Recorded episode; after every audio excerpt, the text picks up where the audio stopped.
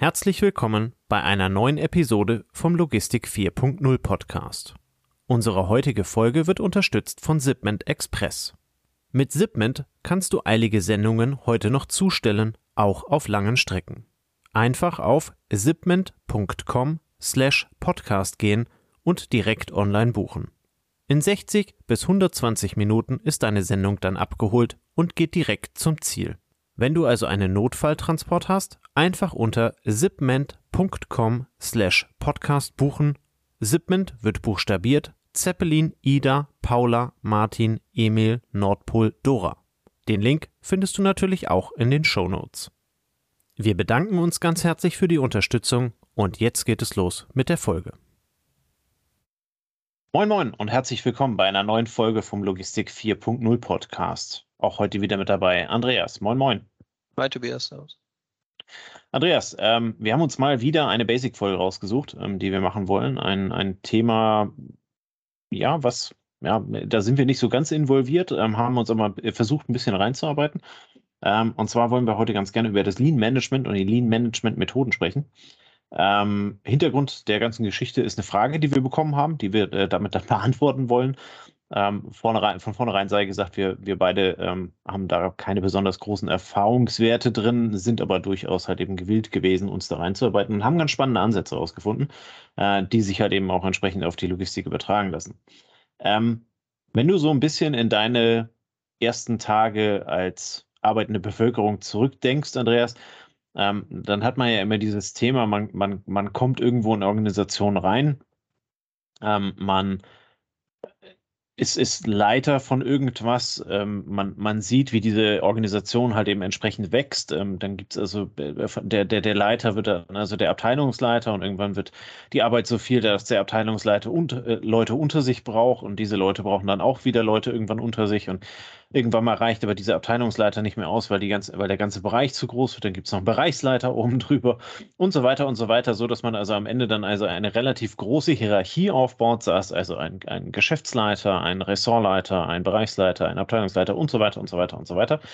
Ähm, diese Strukturen gibt es ja dann auch entsprechend für jeden Bereich. Ne? Das heißt also einfach nur exemplarisch gesprochen im Lager. Ich habe ein riesengroßes Lager ähm, ich weiß nicht, 100.000 Quadratmeter. Ich habe die Struktur einmal im Wareneingang, ich habe die Struktur in, im, im Pick-and-Pack-Prozess, im Value-Added Service, ich habe die Struktur im, ähm, im Warenausgang und ich habe die Struktur in den administrativen Dingen wie Buchhaltung und so weiter. So, jetzt äh, ist ja diese Hierarchie da, um äh, entsprechende Kommunikationswege einzuhalten. Da wird ja so ein Stück weit unterstellt, der, der über mir steht, weiß immer mehr. Ähm, und der, der unter mir steht, äh, hat mich zu fragen, wenn ich irgendwas will. Jetzt kann es ja passieren, wenn aus der einen Struktur, nennen wir ihn einfach mal Teamleiter 1, ähm, irgendwas aus der anderen Struktur von einem Teamleiter 2 haben möchte, dass ja dann äh, entsprechend diese, dieser riesige Baum eingehalten werden muss, ähm, wo also quasi der Teamleiter 1 seinen Abteilungsleiter fragen muss, der Abteilungsleiter muss den Bereichsleiter fragen, der muss den Ressortleiter fragen, über den Geschäftsleiter und so weiter und so weiter. Ähm, zurück auf die Struktur ähm, diese Hierarchiegebilde, ich glaube, da sind wir relativ gut drin in Deutschland, solche Dinge zu, ähm, zu erfinden und, und dann halt eben auch entsprechend zu zelebrieren. Ähm, andererseits, ähm, wie ist deine Erfahrung damit? Gibt es dann andere Tendenzen? Was, was, was passiert dann, wenn so eine Struktur da ist? Also die Beschreibung einer solchen hierarchischen Struktur, ne, wie du es jetzt gerade gemacht hast, ähm, das ist korrekt. Also gab es eine Zeit lang immer mehr in die Richtung, immer mehr zu formalisieren, immer mehr in definierte Prozesse zu gießen. Und da würde ich sagen, da ist die Hierarchie dann nur ein Symptom von. Ne? Also das kannst du gerade mit Prozessen genauso sehen. Am Anfang war der Prozess schlank und elegant und innerhalb von einer A4-Seite zu beschreiben. Und dann kommen 20 Eventualitäten und da gab es ja lang den Ansatz, das müssen wir alles durchdefinieren. Dann weiß der, der es zu erfüllen hat, auch immer, was er tun muss. Und so wurde die Komplexität enorm gesteigert. Und wie du sagst, ähm, bei hohen Abhängigkeiten von anderen Mitspielern werden dann ähm, die Kommunikationswege lang in großen Hierarchien. Wer im großen Konzern ist, der kann es wahrscheinlich sofort unterschreiben. Und was halt noch kommt, und das hast du jetzt wahrscheinlich, ähm, also das ist die andere Seite der Medaille, die Übersicht über den Gesamtprozess geht ein Stück verloren und man optimiert sich immer mehr in seiner Nische, ne? in, seinem, in seinem Part. Und in dieser Nische möchte man noch mehr rausholen und definiert dann wieder noch feiner und macht die Prozesse noch komplexer. Und so entsteht so ein bisschen das, was du, was du sagst. Ne? Große, große Hierarchie, lange Kommunikationswege, Wege, hohe, Unflexib äh, hohe ja, Unflexibilität, weil es eben dauert, bis man sich anpasst. Und dann sind wir so bei dem Bild ähm, ja, des Ozeandampfers, ne, der eben nicht von links nach rechts schnell in die Richtung ändern kann, sondern am besten sagst du 15 Meilen vorher, halbe Stunde vorher musst du sagen links, damit er dann so langsam nach links zieht, ja, und in der Hoffnung, dass die Strömung nicht zu sehr dagegen hält. Und dann, dann glaubst du erstmal dran, dass er nach links geht. Und wenn du das dann zwei, drei Minuten tust, dann irgendwann erkennst du, er zieht nach links und so. Ja. So ist es schon, genau, so hat sich's entwickelt. Und ähm, je feiner und je, je gewissenhafter man diese Prozesse und diese Hierarchien und diese Strukturen aufbauen möchte, desto komplexer wird's. Genau. Ja.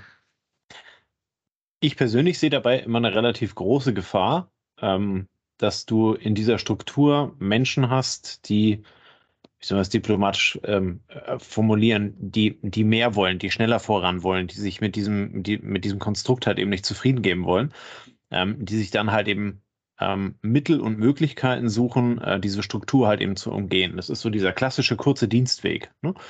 Ja, ähm, das kann man jetzt, das kann man jetzt als Gefahr und Risiko sehen. Andere würden sagen, es ist vielleicht sogar eine Chance, ne, weil dieser beides, kurze Dienst, beides genau, absolut. das ist beides. Ne? Der kurze Dienstweg ist natürlich auch eine Möglichkeit, den Ozeandampfer schneller mal die Richtung ändern zu lassen, vor allem wenn ein Eisberg vor der Tür steht. Ne? Also das ist beides. Genau. Ja. Äh, es ist, es ist Chance und Risiko gleichzeitig, aber die Gefahr besteht ja, dass du dir damit halt eben ein, ein, eine gewisse Schatten- oder Scheinhierarchie aufbaust ähm, die das Unternehmen halt eben an der Stelle untergräbt. Ne? Also diese, diese ja. eigentliche Hierarchie untergräbt, ähm, dass du halt eben im Zweifel in, in, in, ähm, in, in Bereichen von deinem Hierarchiegebilde halt eben dann Auswüchse davon hast, ähm, die, die unter Umständen halt eben einfach schwer zu kontrollieren sind. Ne? Ja, also untergraben. Es kann auch sein, dass genau diese Strukturen sind, die eine Organisation am Leben halten, ne? weil die offizielle Hierarchie das gar nicht mehr geschafft hätte.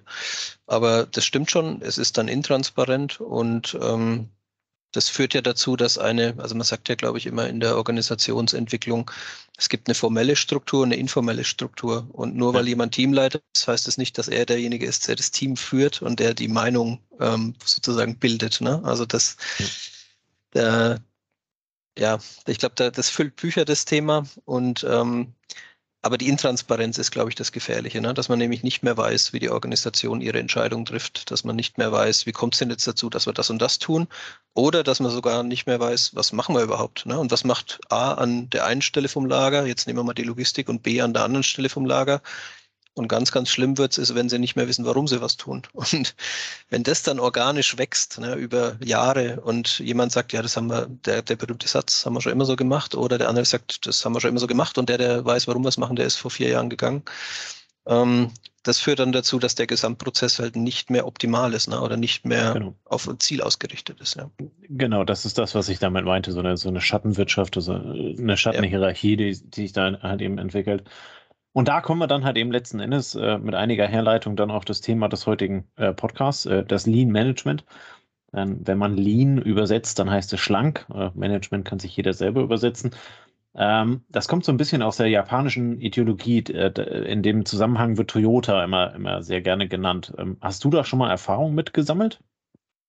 Also man sagt ja, das, äh, das Lean kommt, glaube ich, aus dem Toyo TPS, aus dem Toyota Production System. Das heißt, Toyota ist zuerst ähm, oder hat sich zuerst das Ziel gesetzt, hier kommen nur Produkte raus, die, die gut funktionieren, ne? die also die sozusagen die Qualität aufweisen, mit der der Kunde zufrieden ist. Mhm. Und ähm, um dieses Ziel zu erreichen, hat man sozusagen diese organisch gewachsene Struktur nochmal auf den Kopf gestellt und hat gesagt, was müssen wir denn tun, damit wir das erreichen? Ne? Also am Ziel ausgerichtet, am Kunden ausgerichtet, dann den optimalen Prozess zu finden, um dorthin zu kommen.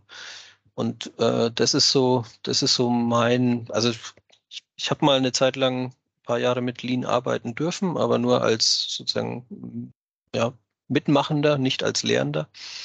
Und äh, da haben wir eben, da haben wir eben gelernt, dass man versuchen sollte, ganzheitlich zu denken, versuchen sollte, vom Kunden zu denken.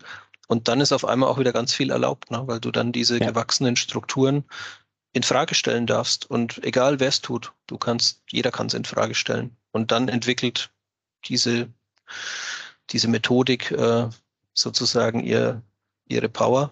ähm, ja. weil dann auf einmal Sachen möglich sind, die halt in einer gewachsenen Struktur aus sich selbst raus nicht, nicht machbar gewesen wären. Ja. Sehr wichtiger Punkt. Ähm, wenn wir da äh, unser, unsere Lieblingsquelle Wikipedia einmal mit dazu äh, äh nehmen, die definiert äh, Lean Management wie folgt. Ähm, der Begriff Lean Management bezeichnet die Gesamtheit der Denkprinzipien, Methoden und Verfahrensweisen zur effizienten Gestaltung der gesamten Wertschöpfungskette industrieller Güter. Dabei ist die Kernidee, ähm, ein Werte, äh, also Werte ohne Verschwendung zu schaffen. Ähm, Ziel ist es, alle Aktivitäten, die für die Wertschöpfung notwendig sind, optimal aufeinander abzustimmen und überschüssige Tätigkeiten zu vermeiden. Ähm, da ist, glaube ich, der Punkt ganz wichtig, den du sagst, ähm, dass das kommt vom Kundenprodukt aus, ne? also vom Kundenwunsch, von dem, von dem, von dem Endprodukt aus, ähm, erstreckt sich das quasi wie so eine, ja, Re-Engineering ist vielleicht jetzt äh, übertrieben äh, formuliert, ne? aber ähm, du fängst halt eben bei dem, beim, beim Kundennutzen an und baust halt eben dann quasi deine komplette Organisation so auf, dass dieser Kundennutzen halt eben entsprechend gestiftet wird.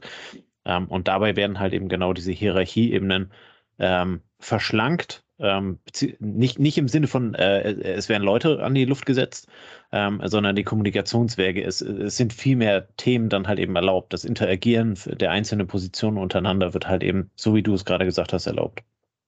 Genau, und man guckt, dass man schnell kommuniziert. Also die, die Übung, die noch so in meinem Kopf geblieben ist und jeder, der mit Kaizen und Lean Management zu tun hatte, der kennt sie wahrscheinlich, ist ähm, eine Prozesskette aufzubauen, zum Beispiel Päckchen zu packen. Ne? Es gibt ja einen Kartonaufrichter, der sorgt dafür, dass aus dem flachen Karton ähm, Deckel und ein Boden wird.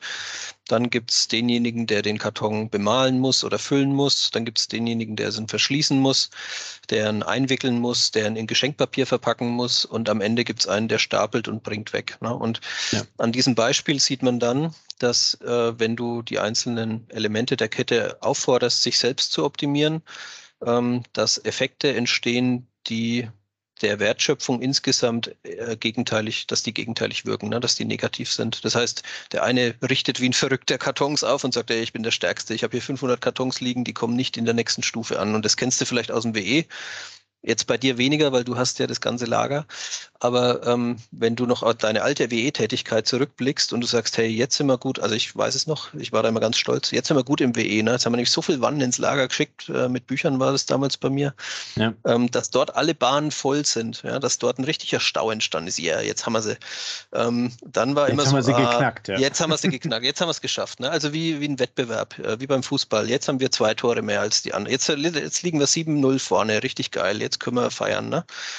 Und ähm, und das ist ja eigentlich etwas, was da entsteht. Du machst das, du machst ja die Prozesskette kaputt. Sie wird ja nicht mehr, also das, das hilft ja niemandem, wenn, äh, die, wenn die Autobahn voll Autos ist ne, und keiner kommt mehr vorwärts. Also es ja, kann sich keiner mehr bewegen.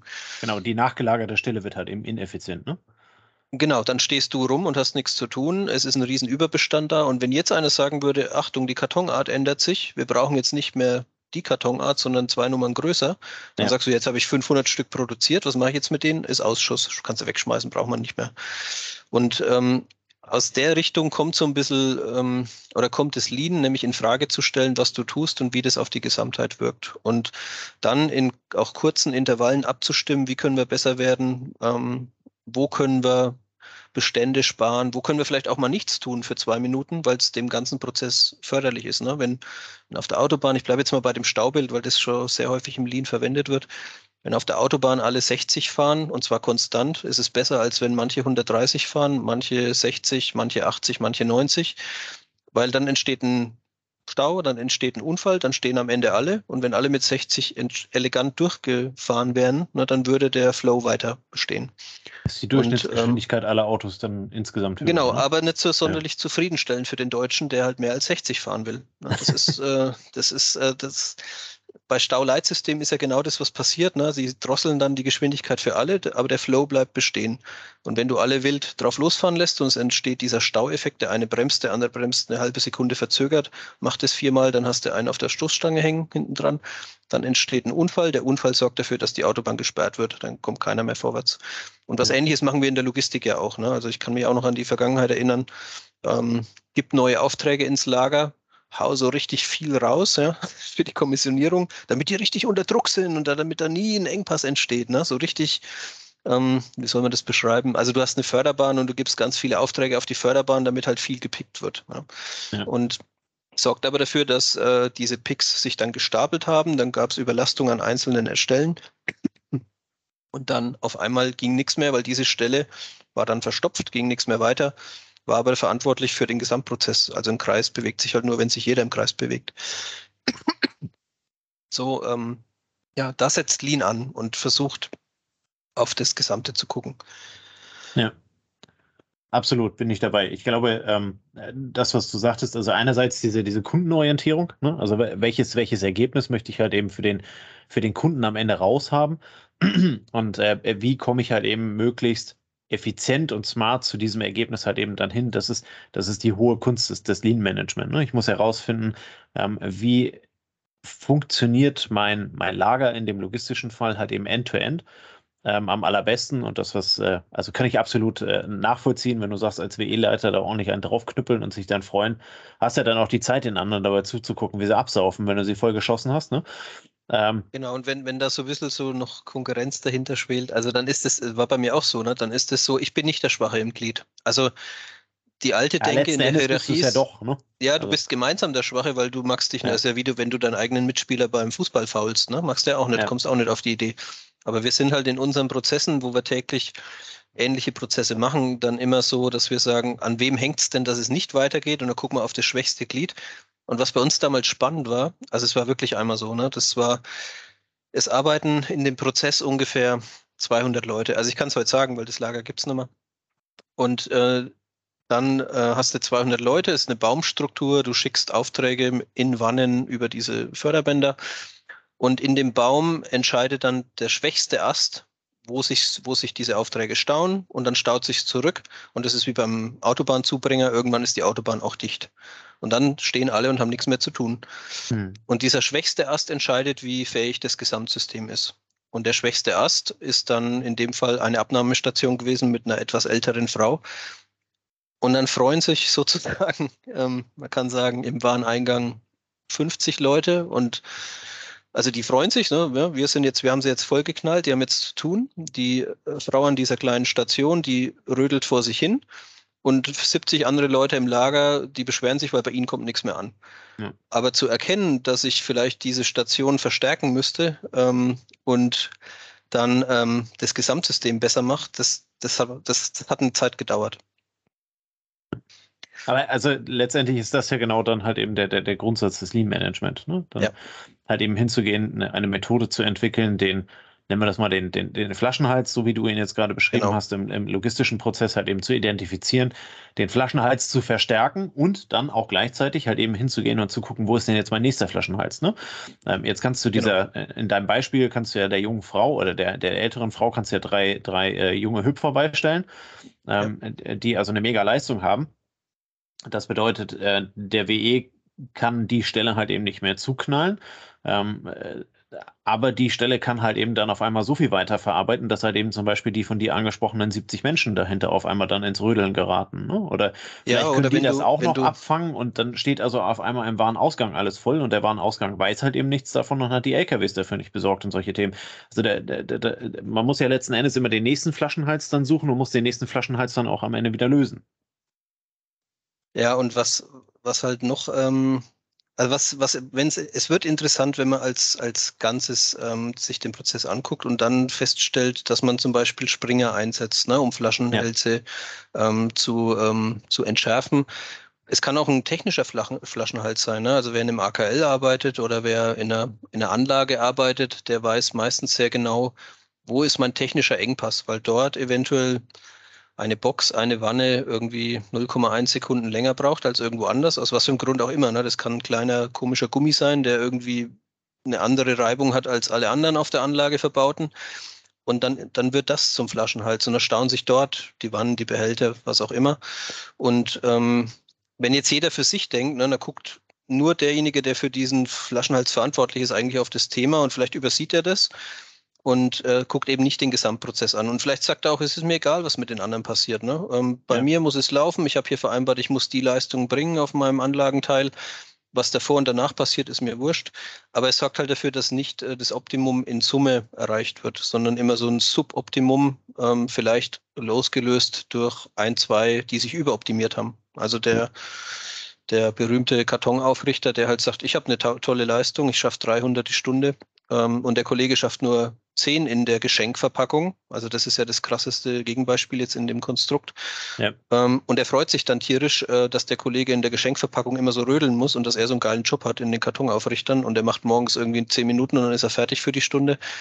Aber es führt halt dazu, dass die Gesamtleistung dieser Truppe suboptimal ist und dann am Ende der Druck, der entsteht, Kostendruck, der landet ja dann wieder auf allen. Und ich kann es halt allen leichter machen, wenn ich mir einmal, und das macht jetzt keinen Sinn, wenn ich mir einmal diese, diesen Gesamtprozess angucke unter Berücksichtigung verschiedener Prinzipien und äh, gemeinsam. Ja. Damit haben wir ähm, jetzt so ein bisschen ähm, die ähm, Aktivitäten beziehungsweise die Kernprinzipien ähm, erschlagen war so ein bisschen äh, unbeabsichtigt, hatte die eigentlich schön rausgeschrieben. Ähm, aber wir haben gerade eigentlich zu jedem was gesagt. Vielleicht ähm, äh, erwähnen wir sie nochmal kurz. Also es gibt nach Womack und Jones, ähm, das sind äh, zwei Autoren ähm, aus dem, aus dem Lead-Management-Bereich, ähm, die das Ganze halt eben versucht haben, in Worte zu fassen, am Beispiel von Toyota und das also äh, nach Amerika mitgetragen haben. Ähm, die haben fünf Kernprinzipien definiert.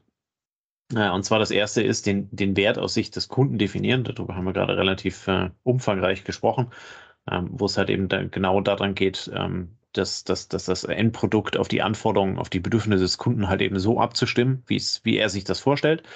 Ähm, das auch regelmäßig zu reviewen und dann halt eben hinten dran die komplette Prozesskette end-to-end -End darauf einzustellen.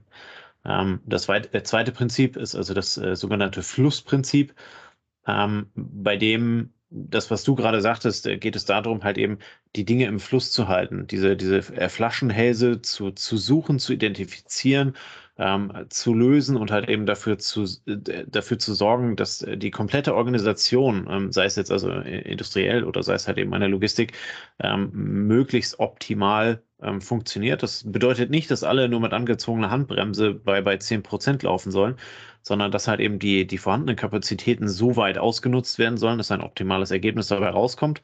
Immer mit dem, mit dem, mit dem Gedanken halt eben, ähm, dem, dem Kunden am Ende das optimale Produkt zu präsentieren. Ähm, und das, äh, da können wir ja dann auf unsere 6 Rs der Logistik halt eben wieder verweisen. Das ist halt eben auch zu den richtigen Kosten. Ne? Also es bringt mir nichts, wenn ich, wenn ich am Ende ein Mega-Produkt für den Kunden hinstelle, aber der halt eben nur äh, ein Zehntel davon zahlen wollte. Ähm, dann habe ich halt eben vorneweg was ähm, falsch gemacht. Magst du vielleicht ein bisschen was zu dem Pull-Prinzip sagen? Ja, also ich, ich wollte es jetzt gerade hier einfließen lassen. Also ich habe es so kennengelernt als Fließen, Ziehen, Takten. Ne? Also diese drei ja. Wörter. Flussprinzip hast du schon erklärt. Ziehen heißt Pull-Prinzip. Das heißt, ich baue die Organisation so auf. Ähm, also ich, ich komme jetzt mal aus dem Logistikprozess, dass je weiter du im Prozess bist, desto stärker wird er eigentlich, dass das sozusagen ähm, ja die Aufträge durch die ganze Kette durchgezogen werden und die Kette, die weiter hinten ist, eher immer ein bisschen mehr Kapazität hat als, als die Ressource weiter vorne, um, ja.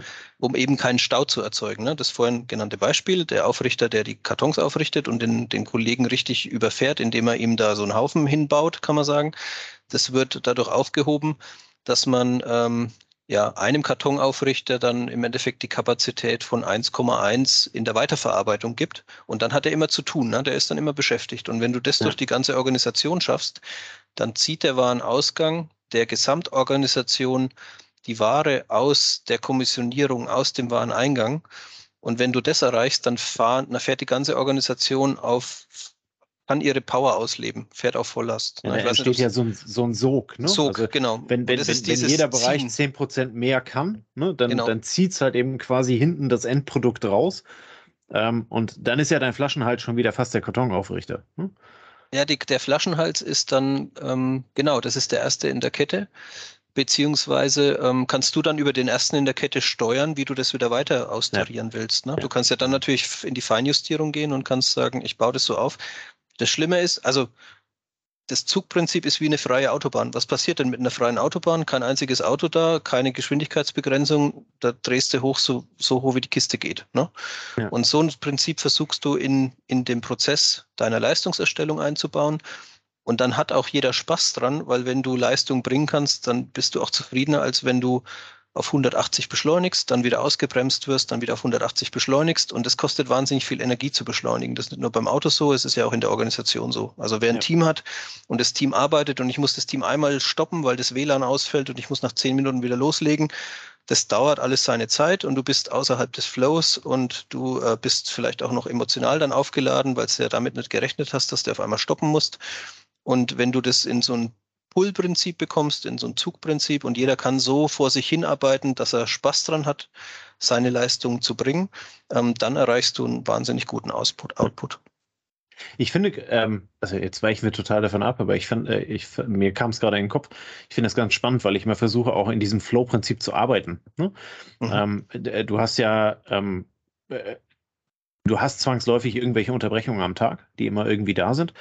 Ähm, aber äh, wir wissen aus der, aus der Wissenschaft, äh, dass es ungefähr 15 bis 20 Minuten dauert, bis wir in, dem, in einem Flow drin sind. Was auch immer der Flow an der Stelle ist, ob das ein Karton aufrichten ist oder äh, was weiß ich was, ne, ne, ein, ein Lastenheft schreiben oder sonstige Themen. Ne? Ähm, es dauert relativ lange, bis man da halt eben dann drin ist. Und dann benötigt man nur eine einzige Unterbrechung. Das heißt also nur ein E-Mail aufpoppen, einen, äh, einen Anruf oder sonst irgendwas, man ist relativ schnell aus dem Flow wieder raus. Ähm, wobei der Flow halt eben ja, zwischen 60 und 90 Minuten dauern kann. Das muss man so ein bisschen trainieren. Ne? Und ähm, ich mache sehr gute Erfahrungen damit, ähm, halt eben äh, diesen, dieses, äh, diesen Flow zu versuchen, in einer Zeit zu erreichen, wo mich halt eben möglichst wenig stört. Jetzt bin ich in der Operative tätig, da wirst du die ganze Zeit gestört. Aber ich habe immer das Gefühl, dass ich äh, gerade während dieser, während dieser Flow-Phasen unglaublich viel schaffen kann Ne, wenn ich mich halt eben dann, dann hinsetze und halt eben nicht stören lasse. Und dieses, dieses äh, Thema mit dem Stören ist ja genau das, was du gerade sagst. Ne? Ob, ob mich jetzt jemand anruft und das Telefon klingelt und ich rausgerissen werde mit irgendeinem anderen Thema ähm, oder ob halt eben das WLAN ausfällt, ist vom Prinzip her ja genau das Gleiche. Ne? Ja, wobei das der Flow, also was du jetzt beschreibst, ist, wie kommst du auf die beste Leistung für dich in der Arbeitsmotivation? Und der Flow, der hier gemeint ist beim Lean, der ist eher so gedacht, wenn auf der Autobahn drei sagen wir 150 gefahren werden kann oder 100 oder 200. Und das rote Auto, das rote, wie lange braucht dann das rote Auto für die äh, 10 Kilometer? Es braucht halt seine kurze Zeit. Aber wenn die Organisation verstopft ist, und jetzt gehe ich wieder mal auf die Lagersicht, ne? also stell dir vor, du hast im Wareneingang einen Rückstand von zwei Tagen. Stell dir vor, der Lagerbestand ist äh, voll, also du bist irgendwie beim hohen Auslastungsgrad im Lager. Das heißt, wenn mal, wenn dort was seinen Platz, also es dauert ein bisschen, bis die Sachen dort seinen Platz finden. Und dann stell dir noch vor, die Kommissionierung hat auch einen Backlog von drei Tagen, bis die Order, die reinkommt, dann in, tatsächlich auf dem Kommissioniergerät landet dann kannst du schon zusammenrechnen, also wenn ich heute jetzt einen neuen Artikel im Wareneingang habe, dann wartet er erstmal zwei Tage im Wareneingang, dann wird er vereinnahmt, dann wartet er drei Tage auf die Kommissionierung, weil die hat ja auch einen Backlog. Also ja. dauert es fünf Tage, bis er zum Kunden kommt. Wenn du das Flow-Prinzip Prinzip drin hast, dann kommt der Artikel in den Wareneingang, fünf Minuten später ist er am Regal und zwei Minuten später ist er kommissioniert und drei Minuten später ist er auf der Brücke Richtung DHL. Das ist dieses Flussprinzip, was damit gemeint ist. Das heißt, kein Stau, keine Verstopfung des Gesamtsystems, sondern der Artikel fließt durch und fließt sehr schnell durch diese Organisation durch. Und und da zielt dieses Toyota-System drauf ab. Also die sagen im Endeffekt auch, wir produzieren so, wie der Kunde will. Das hast du schon beschrieben. Der eine Kunde möchte ein rotes Auto, der nächste ein gelbes und übermorgen möchten sie zwei grüne. Und da die Kette nicht verstopft ist, kommt es, wenn der nächste Kunde dann morgen bestellt sein blaues, dann kriegt er in drei Wochen auch sein blaues, ne? weil die Organisation ja. ist so schnell, die schafft es. Wenn ich aber erstmal beschäftigt bin mit einem riesen Batch von 10.000 silbernen Autos, die ich produzieren muss, weil ich gerade darauf optimiert habe, dass alles silber lackiert wird, ähm, dann wartet diese Bestellung für das blaue Auto eben bis mal wieder in zwei Jahren blaue Autos gebaut werden. Also jetzt mal ganz übertrieben. Und, und da sagt eben unser ganz Toyota, unser ganzes System ist darauf ausgerichtet, dass, der Bestelle, dass die Bestellung möglichst schnell umgesetzt wird und zwar in der Art und Weise, wie der Kunde sich das wünscht. Und ja. für uns in der Logistik heißt es halt einfach funktionierende Prozesse ohne lange Wartezeiten. Und dann kommen wir kommen wir zum nächsten Prinzip, ähm, was du ja auch in der Vorbereitung gesagt hast, die Perfektion anstreben.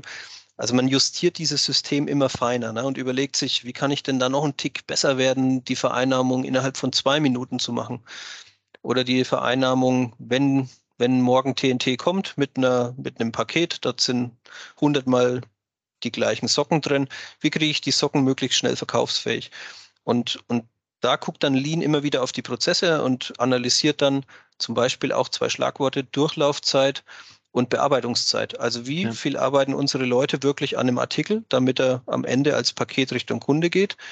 Und das sind wahrscheinlich in Summe ja, vielleicht 37 Minuten. Und wie lange dauert es, bis die Socken einmal durch den Gesamtprozess kommen? Das sind vielleicht vier Tage. Und du versuchst einfach die Bearbeitungszeit stärker, also du versuchst die Durchlaufzeit immer stärker Richtung Bearbeitungszeit zu bekommen. So ja. in, in der Wunschvorstellung der Wareneingangsmitarbeiter wartet nur darauf, dass der Lkw-Fahrer eine Palette auf die Fläche schiebt. Der Wareneingangsmitarbeiter klebt sofort seinen Aufkleber drauf. Dann kommt schon der Staplerfahrer zwei Sekunden später, nimmt die Palette auf, stellt sie auf den Kommissionierplatz. Der Kommissionierer freut sich, dass die gerade hingestellt wurde, zieht einen weg, legt es ähm, auf den Tray und ähm, Zwei Minuten später geht es als Paket schon wieder Richtung DHL. Vielleicht ist es der gleiche Lkw-Fahrer, der gerade eben das Paket im Wareneingang gebracht hat. Also so, so ist die, die Wunschvorstellung des Kaizen, ähm, was, was unseren Prozess angeht. Es ja. geht ja so in Richtung Teilchenbeschleuniger. Ne? Äh, auf, der, auf der einen Seite lädst du die Palette ab und dann explodiert die wie so eine Explosionszeichnung und geht dann also noch schneller ans WA-Tor und wird dort direkt verladen und wieder mitgenommen.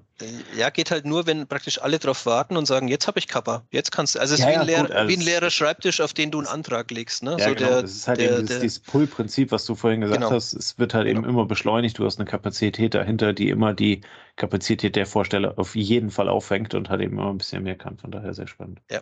ja. Jetzt haben wir das Lean Management in den höchsten Tönen gelöb, äh, gelobt, nicht gelöbt, gelobt. Ähm, von daher zum Abschluss nochmal die Frage, was, was, was gibt es für Kritik am Lean Management? Vielleicht äh, gucken wir so ein bisschen auf die offizielle ähm, Kritik bei der, bei der ganzen Geschichte. Ähm, wenn man googelt, findet man das eine oder andere äh, kritische daran. Vielleicht magst du einfach mal anfangen. Ja, also Lean Management funktioniert besonders gut, wenn du sich ständig wiederholende gleiche Prozesse hast, weil dort kannst du ja ständig optimieren. Ne? Wenn du jetzt einen ja. Prozess hast, der 15 Jahre dauert, weil du einmal die Elbphilharmonie ähm, renovierst, dann ist es schwer, dort einen Lean-Prozess zu etablieren, ne? weil jeder Vorgang halt einmalig ist und äh, in 15 Jahren kommt er einmal vor. Oder ähm, wie soll ich sagen, ja, wenn, wenn du Projektgeschäft hast, wo ständig ändernde Anforderungen sind, dann ist es, kannst du auch mit Lean arbeiten, aber es ist schwer, das zu optimieren. In der industriellen Fertigung, auch in der Logistik, also bin ich hundertprozentig überzeugt. Wenn ihr im Kommissionierbereich tätig seid und im Jahr Millionen von Picks macht über die gleichen Systeme, da kann Lean auf jeden Fall angewendet werden, weil das ist eine Massenproduktion. Ja. Was hast du noch so gefunden? Na, ich hatte äh, vor allen Dingen den Punkt, ähm, dass es halt eben durch die äh, gesamte Organisation durchgetragen werden muss. Ne? Also wenn ja. das wenn das etwas ist, was auf der Fläche gelebt wird, aber das ähm, Top- oder auch das Mittelmanagement gibt halt eben an der Stelle nicht die Möglichkeit, ähm, das halt eben frei zu leben, ähm, weil dann zum Beispiel dort noch jemand sitzt und auf den hierarchischen ähm, Gegebenheiten von vorher pocht oder das ganze Thema halt eben blockiert, ähm, äh, kann er damit halt eben automatisch zum Flaschenhals werden der halt eben unter Umständen nicht so ganz äh, einfach zu beseitigen ist. Also ähm, beseitigen heißt ja einerseits, dass du den Prozess drumherum baust oder halt eben den Menschen dann halt eben auch entsprechend aufbaust äh, vom Know-how her, um ihn da halt eben mitnehmen zu können. Das heißt also, Lean Management ist etwas, was die komplette Organisation betrifft, was halt eben aber auch bedeutet, dass die komplette Organisation, das heißt vom Geschäftsführer bis zum bis zur Teilzeitkraft, bis zur 450 Euro Kraft, ähm, das Thema halt eben so mittragen muss in ihrem jeweiligen Rahmen ähm, dass das ganze Thema halt eben funktioniert. Weil wie sonst soll ähm, ein, ein Stück, eine Palette oder auch ein Teilchen, was wir gemeint haben, ähm, derart an Geschwindigkeit zunehmen und die Kapazität überhaupt dafür haben? Also der Support ähm, top-down, der muss gegeben sein. Ne? Der, ja. der Geschäftsführer muss seine Organisation auffordern, das Bestmögliche zu tun mit allen Beteiligten, um das Optimum rauszuholen. Und das Know-how muss bottom-up da sein. Also du musst jeden Kommissionierer und am besten jeden, der zu, auch egal, jeder im Team, die Putzkraft, der Kommissionierer, der Elektriker, also jeder, wenn beitragen kann, wird der Gesamtprozess optimaler. Und ähm, da haben wir jetzt das Wort Empowerment noch gar nicht gebracht. Also Lean Management funktioniert auch dadurch, dass jeder sich verantwortlich fühlt für die Qualität, die rauskommt. Und jeder ja. ist Teilhaber, Stakeholder im Prozess. Und jeder kann bei Toyota an der Schnur ziehen und sagen, jetzt stoppe ich das Band, was ja im Automotive ganz tragisch ist, wenn das Band steht. Aber wenn er einen Fehler entdeckt, dann kann er das Band stoppen und kann sagen, wir kümmern uns jetzt darum, dass dieser Fehler behoben wird. Also es gibt ein paar Prinzipien, die hinten dran stehen, keine Fehler annehmen, ähm, ist auch so ein Thema ne, von diesem ähm, Richtung totaler Qualität zu gehen. Ich, ich akzeptiere keine Fehler von der Prozesskette vor mir. Also wenn, dann gehe ich da hin und frage, was ist los? Warum habt ihr mir jetzt hier einen Fehler geliefert? Wie können wir den Fehler abstellen? Mhm. Und ähm, damit, damit das Gesamtsystem in Frage gestellt werden kann, muss es, muss jeder in der Organisation diese Werte tragen, die, ja. die mit dem Lean Management verbunden sind. Und da steckt, da steckt dann auch wieder ja. ein bisschen Asien und Japan hinten dran. Ne? Wir sehen uns als Kollektiv. Es ist mir völlig egal, wenn du, sage ich mal, äh, dein Büroposition ähm, verlassen musst, um mit mir an dem Fehler zu arbeiten. Wir als Kollektiv sind für das verantwortlich, was rauskommt aus dem Prozess. Also tragen wir auch mit allen Kräften dazu bei. Das ist auch ganz stark lean. Ich denke, das ist wichtig, was du gerade sagst. Ne? Jeder fühlt sich verantwortlich über seinen Bereich hinaus. Ne? Ja. Ähm, also Lean Management ist nicht, dass jeder seinen Prozess kennt und den optimal macht. Dann sind wir nämlich wieder bei dem, was wir vorhin sagten mit dem WE. Ähm, wir äh, knallen mal ähm, die, die Einlagerung zu oder wir knallen irgendein Band zu, weil wir unseren, Pro, äh, äh, unser, unseren Prozess besonders gut können. Sondern es muss halt eben genau dieses, dieses Aufschlauen, äh, dieses Prozessverständnis, dieser End-to-End-Gedanke dann da sein um halt eben auch zu wissen, was passiert nachgelagert und wo ähm, führt meine Arbeit unter Umständen zu einem Problem, beziehungsweise wenn ich ein Problem sehe für eine nachgelagerte Stelle, muss ich nicht warten, bis die nachgelagerte Stelle es feststellt, ähm, sondern kann es halt eben direkt annehmen und versuchen zu lösen. Genau, und es gibt auch, also man muss jetzt, klar, wir haben jetzt viele Fragezeichen erzeugt, erzeugt durch unsere Erklärung, ne, weil wir auch nicht jetzt äh, hier die, die, die besten Trainer im Lean-Management sind. Ja, ähm, keine. Aber, aber es genau, aber es gibt, äh, also Lean ist auch ganz clever aufgebaut, weil es eben ein paar Orientierungen gibt. Es gibt zum Beispiel die sieben Verschwendungsarten. Also du kannst Bestand ist eine Verschwendung, ne? wenn ich einfach zu viel von irgend, wenn ich eine Reichweite von einem Artikel von über drei Monaten im Lager habe, dann muss ich mir schon die Frage stellen, ist das berechtigt? Da hatte ich in den letzten ja. Monaten mal Zeiten, wo ich wirklich drei Monate überbrücken musste. Ähm, dann gibt es das Thema Flächenverschwendung, Wegeverschwendung. Also fahre ich zu lange, kann ich kürz, könnte ich die Wege verkürzen. Ähm, ja, also es gibt, es gibt Fehler sind eine Verschwendung. Es gibt jede Menge ähm, Orientierungshilfen, methodische Orientierungshilfen, wie jeder verstehen kann, was Lean Management ist. Und äh, kann sich dann auch immer wieder diese Prinzipien rausnehmen und kann seinen eigenen Prozess dahingehend hinterfragen, ob er diese Anforderungen erfüllt. Und findet. Also das, das schönste äh, Bild, was da verwendet wird, ist das ausgetrocknete Handtuch, wo jemand versucht, nochmal was rauszubringen. Ne? Also wenn du das so zusammenbringst, so ein Handtuch und es kommt ein Tropfen raus und es kommt nochmal ein Tropfen raus und bei Lean sagt man, aus dem trockenen Handtuch auch nochmal was rauszubringen, das ist dann diese Optimierung bis zur letzten Stufe. Ähm, und das macht es schlagfertig, wenn sich der Prozess immer wieder stetig wiederholt. Ja. ja. Auf der anderen Seite ähm, gibt es in der Kritik auch ähm, den Punkt an der Stelle dann zu sagen, naja, diese ständige Optimierung, dieses Streben nach Perfektion führt halt eben auch dazu, dass ein Prozess sehr störanfällig wird. Und wenn ich mich in einem, ähm, in einem Prozess halt eben immer filigraner bewege und, und immer weiter optimiere, ähm, seien es jetzt, also äh, gutes Beispiel dafür sind ja dann die Supply Chains vor, vor der Corona-Pandemie. Mhm. Ähm, die waren halt eben genau nicht darauf vorbereitet. Sie sind nicht resilient ähm, gegen, gegen solche Black, auch wenn es ein Black Swan-Event war.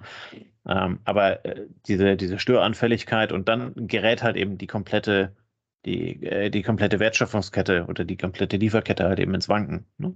Ja, wobei Lean Management ist ja nicht, ähm, ich kriege zwei Berater und wir stellen einmal in vier Wochen den Prozess neu auf und dann lassen wir ja, ihn ja, so, wie er ist. Ne? Also das heißt, ja. ähm, ein Befürworter des Lean Managements würde jetzt sagen, da musst du halt eine Neubewertung des Risikos vornehmen und dann stellst du vielleicht fest, dass du berechtigterweise irgendwo doch Puffer einbauen musst, weil dann ja. hat dieser Puffer seine Daseinsberechtigung. Ja. Und ähm, ja, wenn ich natürlich einmal mit Lean den Prozess äh, optimal auf den Jetzt-Zeitpunkt einstelle und morgen ändert sich die Welt, dann ist mein Job, den auch wieder anzupassen. Das, Richtig. Das ist damit verbunden. Ja.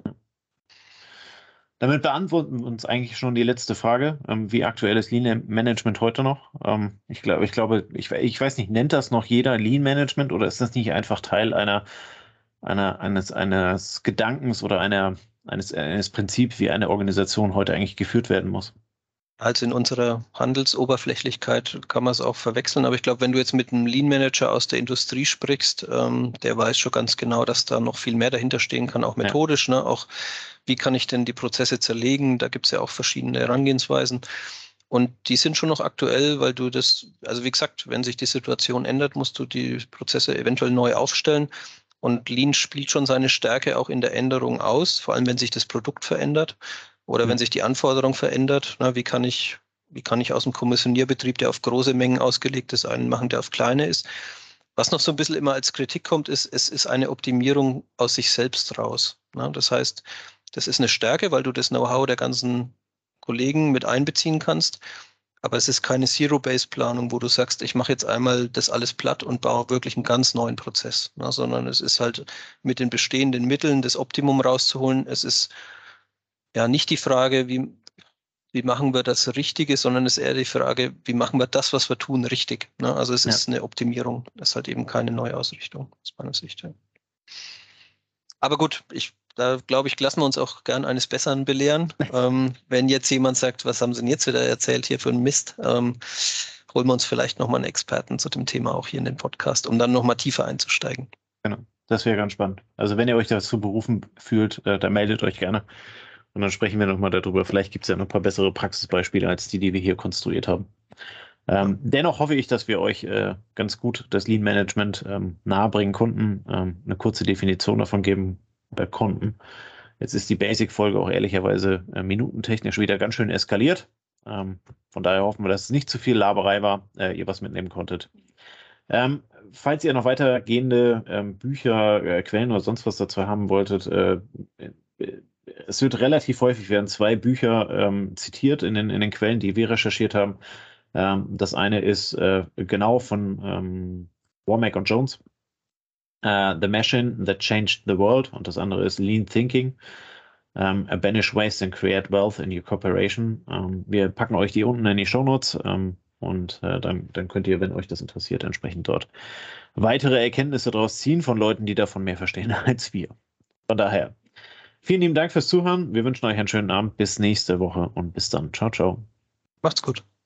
Das war eine neue Folge des Logistik 4.0 Podcasts. Wir möchten dir helfen, neue Themen im Bereich der Logistik zu entdecken, zukünftige Entwicklungen und Trends kennenzulernen und dich mit anderen Logistikern zu vernetzen. Um regelmäßig zu neuen Folgen informiert zu werden, werde Mitglied in unserer Gruppe Logistik 4.0 auf LinkedIn oder folge den Logistik 4.0 Profilen auf Twitter, Facebook oder Instagram. Unsere Folgen werden mit Hilfe unserer Patreons produziert. Besonderer Dank gilt dabei unserem Patreon 4.0 der Firma Bord. Weitere Informationen, wie auch du unseren Podcast unterstützen kannst, findest du auf unserer Homepage logistik4.0.de. Hast du einen interessanten Themenvorschlag oder möchtest du dich als Interviewgast bewerben, kontaktiere uns per Mail an logistik4.0 at gmail.com. Bei persönlichen Kontaktanfragen an uns schreib uns gerne dein Anliegen dazu, damit wir wissen, wie wir diese Anfrage einordnen können und dich unter dem täglichen Spam schnell herausfischen können. Vielen Dank und weiterhin viel Spaß mit unserem Logistik 4.0 Podcast. Unsere heutige Folge wird unterstützt von Zipment Express.